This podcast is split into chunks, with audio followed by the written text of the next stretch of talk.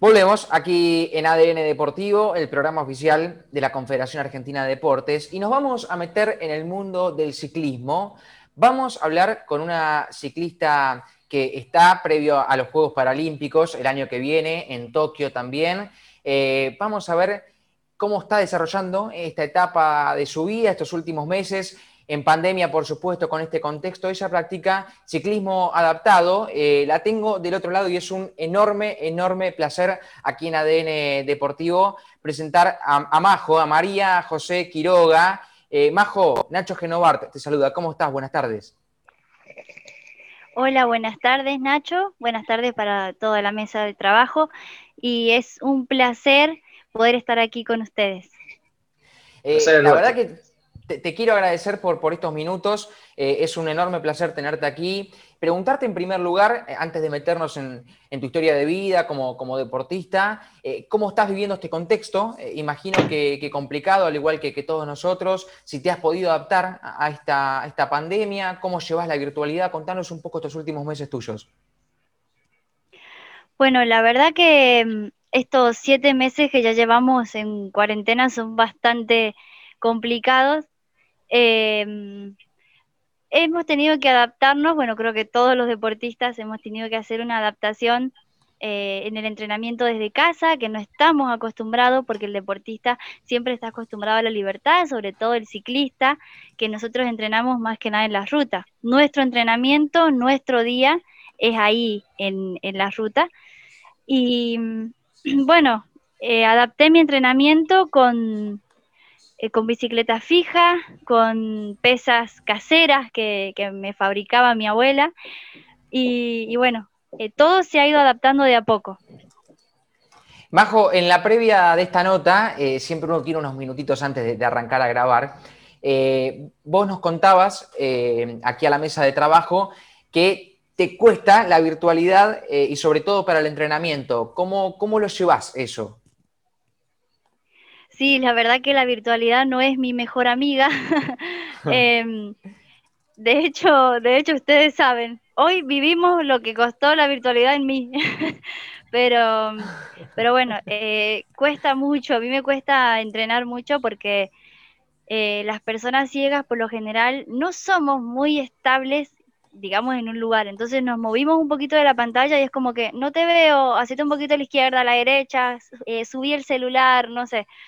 Entonces, esas cosas que, nos pasan y bueno, eh, a mí me han pasado, he sufrido mucho con la virtualidad, lo sigo sufriendo, pero, pero bueno, eh, esta cuarentena nos ha enseñado que a través de una pantalla también se puede entrenar a pesar de las complicaciones.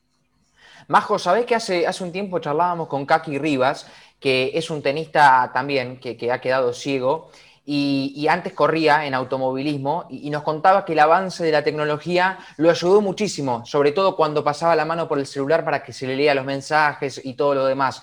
Eh, ¿A vos también te ha ayudado el avance tecnológico?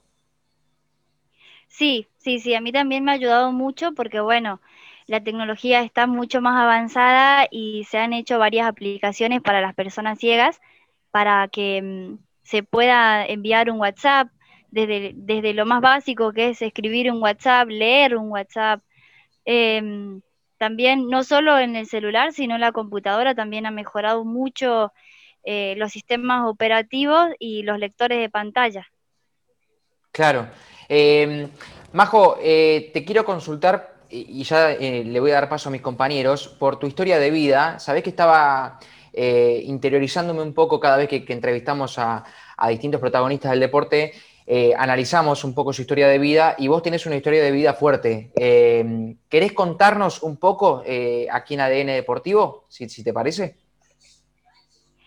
Sí, sí, bueno, les comento que, mm, bueno, yo no tengo ni mamá ni papá. Mm. Mi mamá falleció hace, hace ya 20 años y mi papá nos abandonó a nosotros cuando éramos chiquitos. Yo tengo tres hermanos varones eh, Franco, Federico y Gonzalo. Y bueno, eh, mi abuela materna nos crió a nosotros. Ella tiene la patria potestad, eh, porque bueno, cuando mm, mi papá fue citado al juez, renunció a nosotros, pero o sea, también como que renunció a, a mí porque dijo que él no podía criar a una persona discapacitada que no tenía futuro. Entonces, bueno, él, él decidió abandonarnos y mi abuela fue la que se hizo cargo de nosotros. Eh, gracias a Dios, ella nos pudo dar estudios eh, y bueno, y como pudo, nos, crió a nosotros porque éramos muchos también en mi casa. entonces, bueno, como pudo, estamos ahora ya todos grandes. Majo, eh, la verdad que es, muy fuerte lo, que estás contando y, te quiero consultar si hoy, eh, con 26 años, eh, mirás para atrás y, ves todo lo, que hiciste, todo lo que, lo que has cosechado y, si podés responderle con acciones a aquel, aquella frase que vos recién nos contabas de tu papá. Sí, en realidad miro para atrás y vuelvo y lo que me está pasando ahora es como un sueño, como algo que no, que, realmente no, no lo puedo creer. Dije yo, no sé cómo, cómo hice para llegar acá, porque fueron, fueron muchas complicaciones. La verdad, y no me da vergüenza decirlo, nosotros muchas veces no hemos tenido que comer. Eh, mi abuela ha trabajado siempre en las viñas o en los parrales, en, en, acá en San Juan, en, la, en las uvas, en la cosecha, en todo lo que ha podido de, todas las, estaciones del año de la cosecha, trabajaba para poder mantenernos a nosotros y poder, y poder darnos todo lo que necesitamos. Eh, nosotros estuvimos en una escuela eh, eh, pública y orgullosos de, de haber terminado el secundario, de haber podido mm, iniciar un terciario yo como, como periodista deportivo, que bueno, no, no lo pude terminar por cuestiones deportivas y porque también cuestiones de distancia, porque vivo lejos de la capital, pero, pero bueno, eh, yo, yo recorro y vuelvo y digo, no, no lo puedo creer. Y es donde, donde me da nostalgia porque digo, todo lo que hizo, o sea, mi abuela es como para hacerle un monumento. Y, y, es, y yo eh, realmente no, no puedo creer estar viviendo todo esto. Y me pasó que cuando estuve en Lima, eh, ahí me di cuenta de dónde estaba y dije yo, tenía como esas ganas de, mandar un video por todas las redes y decirle, bueno, mira, acá está la, la, la, discapacitada que no iba a poder, pero bueno, no soy así, así que bueno, no lo hice, pero sí tenía muchas ganas de hacerlo. ¿Qué, perdón, perdón, Ari. Eh, ¿Qué es tu, abuela para vos, Majo? Mi abuela es todo, mi abuela es, es mi vida, es por la persona que yo, si, si me dicen, mira, tenés que dar la vida, yo la doy, no tengo ningún problema en dar la vida por mi abuela. Y, y es la persona que, que está siempre conmigo, es, es el amor de mi vida, como siempre siempre cuando lo hago notar en las redes sociales, siempre digo que es el amor de mi vida. ¿Qué haces, Bajo? Achita Ludeña te saluda, ¿todo bien? Todo bien, un gusto. El gusto es mío. Eh, primero que nada, el, video para la abuela este es mucho mejor igual que, el otro, así que bienvenido sea. Te digo, eh, ser, un pariente y escuchar este, lo que acabo de escuchar de parte tuya para la abuela y yo creo que no, no podría pasar por la puerta. Este, si me pasara, eh, si, fuera para mí el mensaje. Así que la verdad que te felicito, por, primero que nada, por tener un sentimiento tan noble y segundo, por eh, el valor, por el hecho de tomar de, algo que quizás a más de uno, y, este es el mensaje que, me parece que está bueno eh, refrendar aquí en el programa, de, de superación, porque cualquiera en tu lugar tranquilamente se pudo haber quedado con eso y pudo haberse limitado. Y, vos seguiste peleando y me parece que es un, es un gran mensaje. ¿Cómo, fue empezar a...? Porque el, camino, digamos, uno de los puntos altos es llegar a Lima, pero bueno, en el, en el camino a llegar a Lima, ¿cómo fue eso? Y en el camino a llegar a Lima fue todo muy loco, la verdad. fue todo muy loco porque eh, empecé con, con una selección de ciclismo adaptado que fui convocada, eh, que aprovecho la oportunidad ahora para agradecer la confianza que, me tuvo y me tiene Martín El Pampa Ferrari, que es nuestro técnico nacional. Y, bueno, la verdad que, fue todo muy loco porque yo fui a participar a una vuelta inclusiva en la, acá en el Autódromo El Villicún, que es una de las etapas de la Vuelta de San Juan. Entonces, bueno, fui a participar como, nada, como digo, bueno, ya está, voy a ir, voy a ver qué hago de mi vida, porque en el atletismo me estaba yendo muy mal. Entonces, nada, digo, voy a ver qué hago. Y fui, y ahí fue donde me, me fichó Martín Ferrari. Yo ya le había hecho una nota anteriormente porque estaba haciendo las prácticas para, para periodismo deportivo y me preguntó, dice, ¿te gustaría subirte a una bici? Y le digo, no sé, ¿usted cree? Le digo, pero bueno, quedó ahí. Y después, cuando se me convocó ahí en la vuelta inclusiva, o sea, una semana después, me llamó él, y yo acepté, acepté así, dije, bueno, dale, está bien, formo parte de la selección, pero después cuando me subí a la bici, dije, ¿qué? ¿Cómo hice esto? Pero si yo no tengo idea lo que es el ciclismo. De hecho, una anécdota loca, en periodismo nunca lo quise cubrir porque no lo entendía. O sea, era algo que no lo entendía. Entonces digo, ¿qué estoy haciendo? Entonces, bueno, a partir de ahí, mi entrenador de acá de San Juan, que se llama Willy Quintero, él fue, bueno, el que, el primero que, que me dice, bueno, mira, te voy a mostrar lo que es el ciclismo. Y me mostró y dije, no sé si seguir o no seguir porque había terminado mal ese día, ese entrenamiento, pero no sé qué me hizo seguir. Y después, bueno, fui a un campeonato argentina, salí campeona, fui a dos más, lo mismo, entonces digo, bueno, creo que más o menos por lo menos un sexto puesto en Lima voy a traer.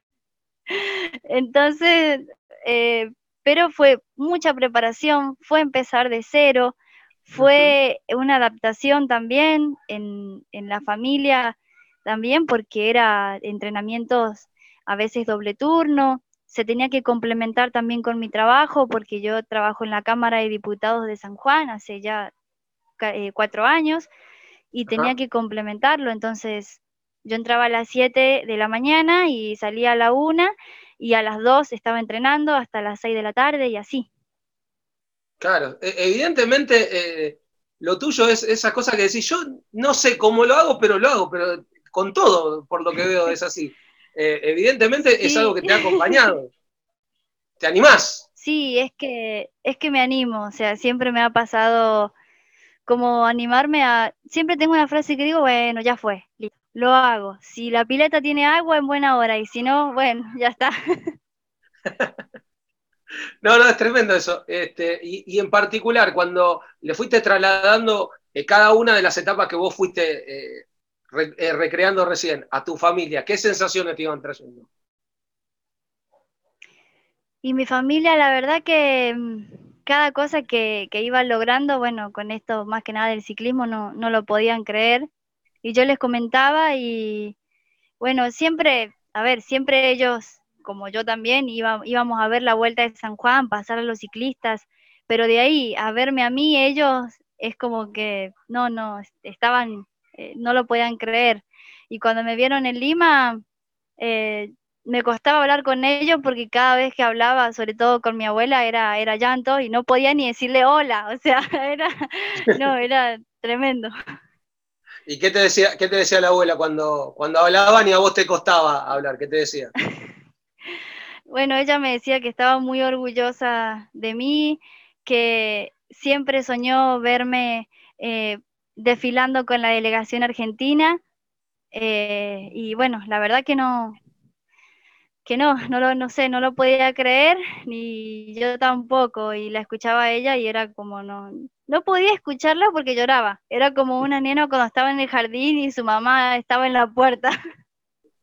Y, la, última parte antes de pasarle al amigo Santiago, eh, ¿qué es Em, después de tanto batallar, después de tanto venir de, justamente una historia tan fuerte, no te digo la historia termina porque sigue, pero un buen este, punto seguido de esa historia es vos desfilando con la delegación argentina en Lima. ¿Qué, sentiste en ese momento? ¿Que se te pasó toda la historia por encima? ¿Qué, qué, fue lo que te pasó?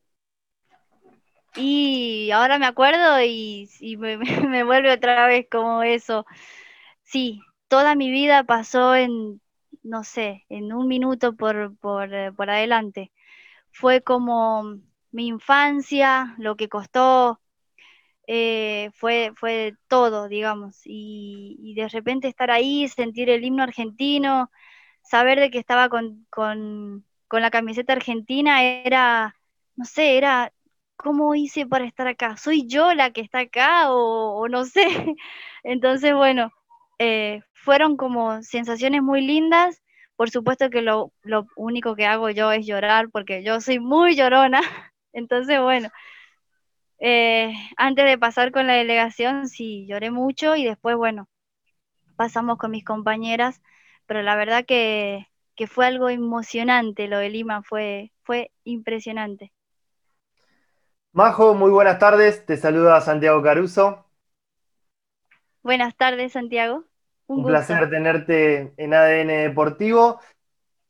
Quiero pedir perdón primero para todos por algunos problemas de conexión que tengo, así que no, se sorprendan si en algún momento eh, se traba. Eh, yo, Majo, te quiero preguntar, eh, ¿cuáles son las principales diferencias para nosotros que, no sabemos y para los oyentes también que están escuchando entre el ciclismo para no videntes y el ciclismo convencional? Mm, a ver, el ciclismo para las personas con discapacidad visual lo que tiene es que es un ciclismo que se hace en tándem, es una bicicleta doble, donde la persona que ve, o sea, el guía, va adelante manejando absolutamente todo, lleva el control de la bici, y la persona ciega eh, va atrás haciendo la misma fuerza que el guía pedaleando.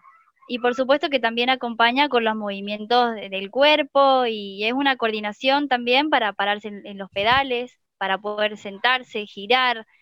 Eh, es todo un trabajo de coordinación, pero el ciego y el guía hacen exactamente el mismo trabajo en la fuerza de la bici. Bien, bien. Eh, muy, muy buen dato, muy buen dato porque quizás no, no, lo teníamos muy en cuenta y está muy bueno saberlo. Eh, ¿Quién es tu guía, Majo? Y mi guía, bueno, mi nivel nacional es eh, mi gran compañera Micaela Barroso eh, y mi entrenador y guía a nivel provincial es Willy Quintero. Bien, bien. Mirá, van cambiando. ¿Y cómo, cómo llevas eso de, tener que ir adaptándote a, a cada guía según la circunstancia? Es que yo siempre digo que mi vida ha sido de adaptaciones en todos los sentidos de la vida. Entonces, bueno, ahora en el ciclismo lo que hace mi entrenador me dice, mira, Mica pedalea de la siguiente manera. Entonces él me dice cómo Mica pedalea, hace, hace como la imitación del pedaleo de ella para yo sentirlo. Y después cuando voy a Buenos Aires a juntarme con Mica o Mica viene para San Juan, ya estamos bien las dos este, para poder entrenar. De todas maneras, siempre nos juntamos una semana antes del, torneo para entrenar juntas. Está muy bien. ¿Y hay alguno que te exija más que otro? Sí, mi entrenador acá en San Juan es tremendo, me exige muchísimo, pero está bien, me gusta que me exijan porque sé que eh, si él, él sabe que yo puedo dar más, entonces que me exija lo máximo que yo puedo dar. Está muy bien, y bueno, eh, vos, vos, por supuesto que a la exigencia que te pongan, estás ahí para, responder y de la mejor manera.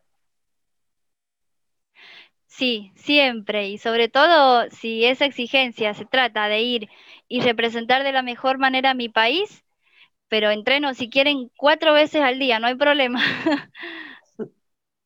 Está muy bien. Eh, yo no sé, Majo, si en alguno de los momentos en que se me trabó eh, la conexión, dijiste desde cuándo corres y desde cuándo competís.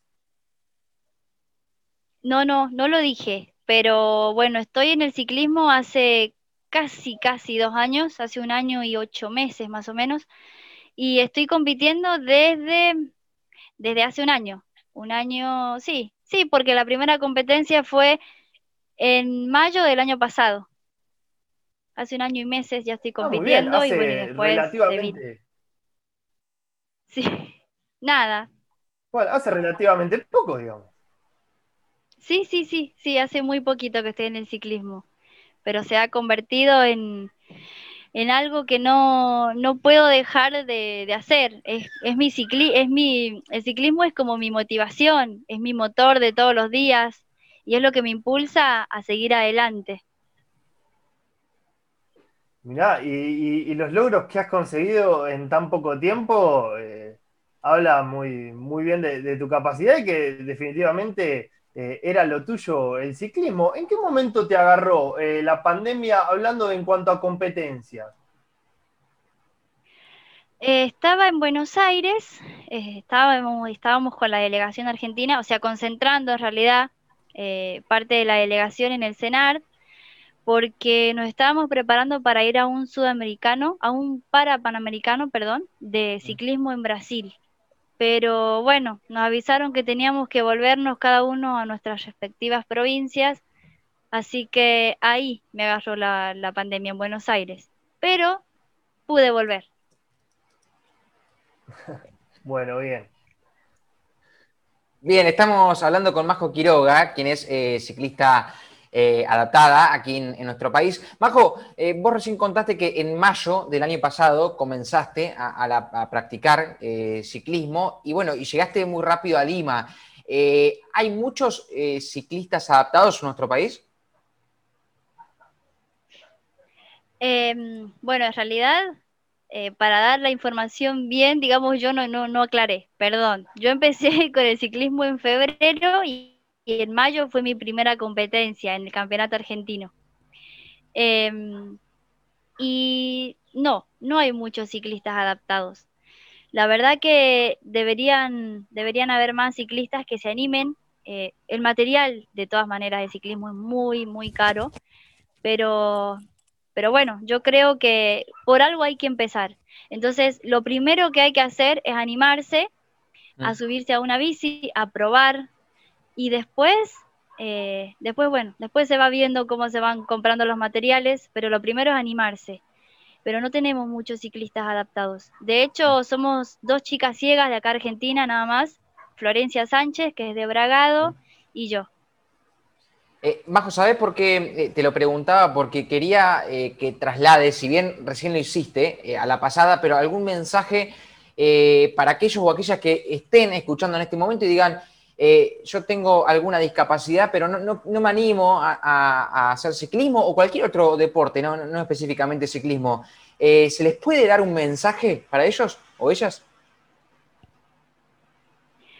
Eh, bueno, la verdad que mm, yo me dirijo a las personas con discapacidad, pero también a las familias, porque mm. muchas veces la persona con discapacidad quiere, pero la familia por protegerlos, y entiendo, pero la familia por, por protegerlos no quieren eh, hacer que, su hijo o hija o, que su familiar con discapacidad practique un deporte. El deporte es salud, es vida, es libertad. Entonces, yo creo que los límites no hay que ponérselos a una persona con discapacidad, porque los límites se los va poniendo uno mismo, en realidad, y no es así. No hay límites. Yo siempre digo que no hay límites. Entonces, tenemos que dejar que eh, a todas aquellas familias que la persona con discapacidad también conozca el mundo deportivo porque es muy lindo y también transforma a la persona. Y a su vez, las personas que no se animan y que la familia dicen, dale, animate, que vos sí podés, también, porque muchos se encierran en sí mismos y no es así, porque muchos somos capaces de hacer cosas que ni nosotros pensamos.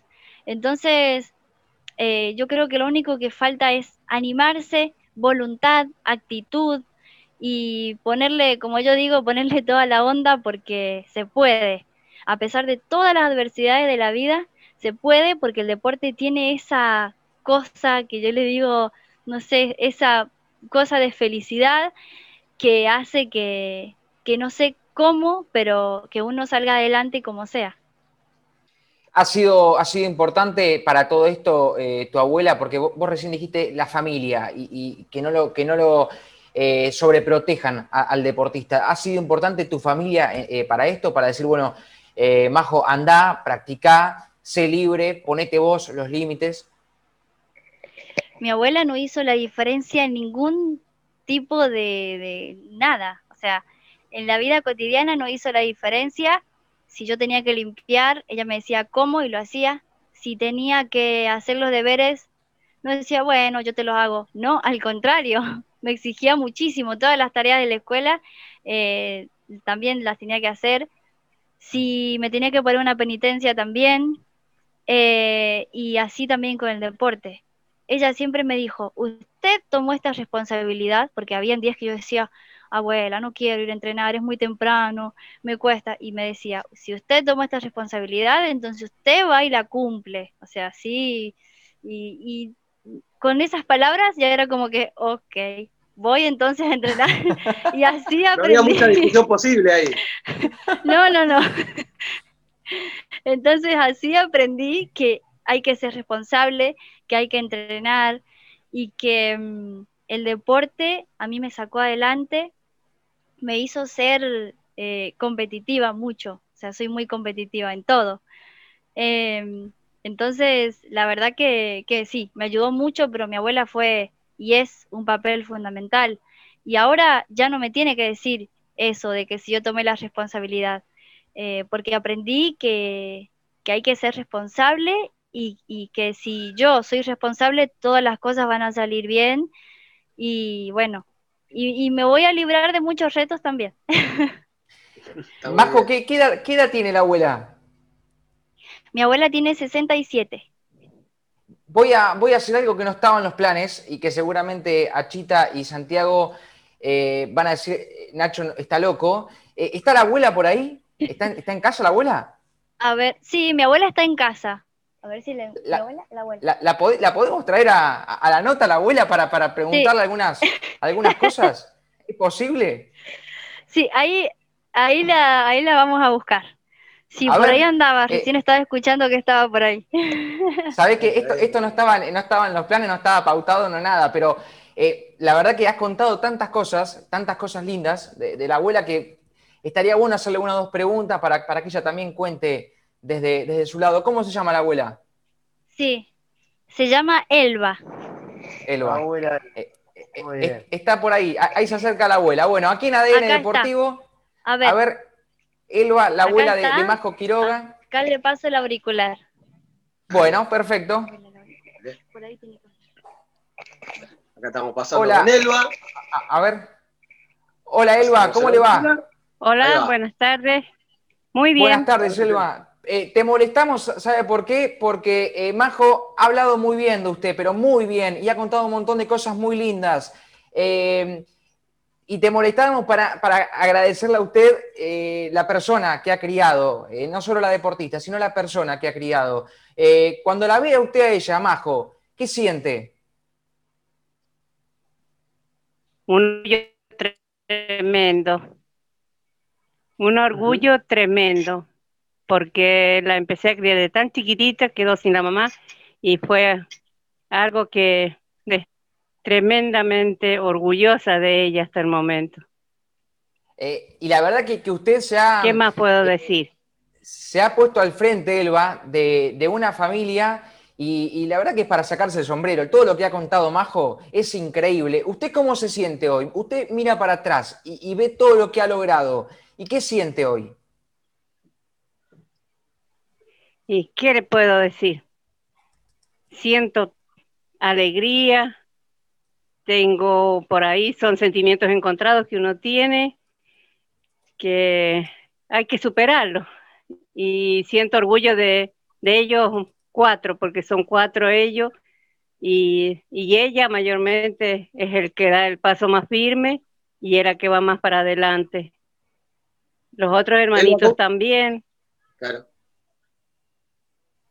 Me imagino que, debe haber sido duro de entrada, pero hoy es satisfactorio ver este, el fruto de la constancia, del laburo, de, haber estado ahí ayudando y también generando valores, porque nos contaba Majo, por ejemplo, que cuando eh, quería aflojar en algún entrenamiento, aparecía él y le decía, nada de eso, si se compromete, derecho viejo. Y sí, así es, así es, porque cuando hay un compromiso, hay que cumplirlo, así sea como sea, pero hay que estar ahí, al pie. Hay que ser responsable. Exactamente. bueno, usted vaya que lo cumplió, de hecho, al compromiso. Usted también se comprometió y, vaya que, lo hizo. Y sí, tuve que cumplirlo. Y ir para adelante y, no mirar atrás y seguir nomás. Y decir, eso, es bueno. Eso es clave, ¿no, Elba? Eh, eh, en esto, el tema de mirar más para adelante que, para atrás, que quedarse en, el momento malo o en el momento ingrato para poder salir hacia adelante? Y sí, no hay que quedarse. Nunca hay que bajar los brazos y decir, si algo malo me pasó en el pasado, hay que superarlo y seguir adelante y, y ir mirando a los costados nomás para no ver cosas que, no, que le puedan obstruir el paso a uno para seguir adelante. Y dejar las tristezas de lado. Sí. Y seguir. Elba, sin mucho más tiempo por delante, yo quiero felicitarla por, por haber hecho posible esta, esta maravillosa historia que estamos conociendo hoy. ¿eh? Muchísimas gracias, gracias a ustedes. Elba, eh, la despido, le agradezco. Eh, si, puede, ya páseme con Majo, así cerramos, cerramos la nota. La verdad que ha sido un enorme placer escucharla, Elba. Un gusto. Muchas gracias. Gusto. Majo, eh, la verdad que, tenés una abuela eh, enorme. Gracias por, por haber compartido esta historia con nosotros. Eh, si, tuviésemos más tiempo, te diría que, sigamos hablando porque la verdad conocerte ha sido un enorme placer. espero poder cruzarte cuando sean los juegos o si no, cuando vayamos a San Juan para, para, poder saludarte y decirte que ha sido, ha sido muy lindo conocerte, Majo. No, yo la, la verdad que les agradezco muchísimo a ustedes. Em, fue una nota linda. Eh, después de haber pasado ayer un Día de la Madre, eh, la verdad que, que, hablar de esto también está bueno porque sé que hay historias similares. Eh, seguramente no soy la única que, tiene una, historia así y también seguramente hay chicos que, están en la misma situación que yo, pero eh, que no, no están haciendo deporte, pero les aseguro que a pesar de todo, de todo, en la vida se puede salir adelante, porque todo depende de uno mismo, más que nada de la familia, como yo les comentaba, que mi abuela es mi ídola, es mi pilar, y fue la que me sacó adelante. Así que la agradecida soy yo por permitirme haber contado mi historia y espero ojalá estar en los Juegos eh, Paralímpicos, en los próximos Juegos Paralímpicos, y si no verlos acá en San Juan va a ser un placer también. Vale. Santi, una cortita. Sí, como, como un claro ejemplo de, que los límites se los pone uno. Majo, ¿cómo te imaginas eh, en un tiempo, un poquito más largo pensando? ¿Cómo me imagino? Quiero imaginarme con una medalla de oro eh, olímpica eh, colgada en, el pecho ahí y me quiero imaginar también logrando muchos récords nacionales y mundiales, ¿por qué no? Y, también me quiero imaginar con una casa inmensa para mi abuela que se la super merece. Majo, ojalá eh, que así sea, desde aquí lo deseamos. te felicito una vez más, gracias por, esta nota espectacular. Eh, y seguramente en las próximas semanas volvamos a molestarte para seguir charlando eh, y poder conocerte aún más en profundidad. Por favor, va a ser un placer. Muchísimas gracias a ustedes. Chao, Majo, un abrazo grande. Un abrazo. Hasta luego. Majo Quiroga ha pasado por aquí conociendo una historia de vida espectacular, de las más lindas que hemos tenido aquí en ADN Deportivo. Agradecerle a mm, la Secretaría de Deportes de San Juan, con Coqui Chica a la cabeza, por haber hecho esto posible también y todo su equipo que han gestionado esta nota. La verdad que ha sido eh, muy lindo escucharla a ella y a Elba eh, con esta sorpresa que hemos metido ahí, este batacazo sobre el final para, para decorar una nota muy, pero muy linda. Eh, sí, Santi. No, no, la verdad que como estas son las verdaderas historias, ¿no? Que, que, valen la pena y que eh, conmueven, sinceramente conmueven. Fue un placer haber conocido a, María José Quiroga en este programa. Por estas cosas da orgullo hacer ADN. Sí, sí, sí, sí, sí, es cierto. Bien, hemos conocido la historia de María José Quiroga. Aquí en Radio Argentina hacemos una pausa y a la vuelta nuestra compañera Eli Acosta con el primer espacio del Foro Argentino de la Mujer en el Deporte de esta semana.